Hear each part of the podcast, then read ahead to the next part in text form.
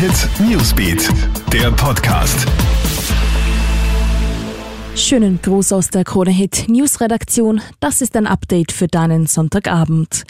Es sind Gänsehautmomente, die in die Geschichte eingehen werden. Die Rede ist vom US-Wahlsieg Joe Bidens. Der neu gewählte Präsident verspricht, die Menschen wieder zusammenzubringen und die Wogen zu glätten. Das will er gemeinsam mit Kamala Harris schaffen. Sie schreibt nun Geschichte. Harris ist die erste Vizepräsidentin der USA.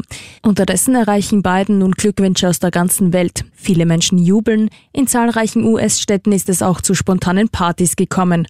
Nur einer kann nicht feiern, Donald Trump. Er will den Wahlausgang nicht anerkennen und sieht sich als Opfer systematischen Wahlbetrugs.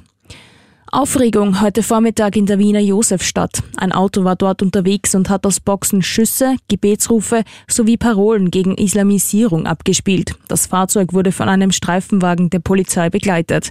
Für die Störaktion verantwortlich war ein rechter Publizist und ehemaliger Pegida-Sprecher. Die Polizei hat die Aktion schließlich beendet. Die anwesenden Personen werden angezeigt. Außerdem wird nun wegen des Verdachts der Verhetzung ermittelt. Die Aktion hat sechs Tage nach dem Terroranschlag in Wien für Bestürzung, Unverständnis und Aufsehen gesorgt. Auch eine für heute angesetzte Anti-Frankreich-Demo wurde abgesagt. Nach einer neuerlichen Prüfung seien die Erkenntnisse aufgetaucht, dass sich Rückschlüsse darauf ziehen lassen, dass der Zweck der Versammlung den Strafgesetzen zuwiderläuft, heißt es.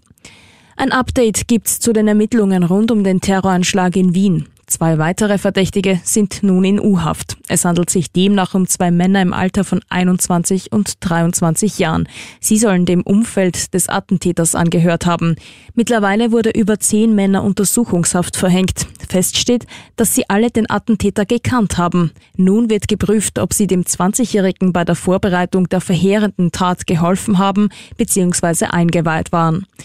Und es gibt bei uns leider wieder einen neuen Sonntagsrekord bei den Corona-Neuinfektionen. In den letzten 24 Stunden sind mehr als 5130 neue Fälle gemeldet worden. Allein in Oberösterreich sind rund 1600 Neuinfektionen dazugekommen.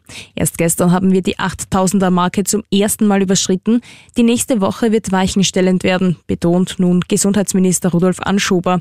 Und er appelliert einmal mehr an die Bevölkerung, die sozialen Kontakte drastisch zu reduzieren informieren.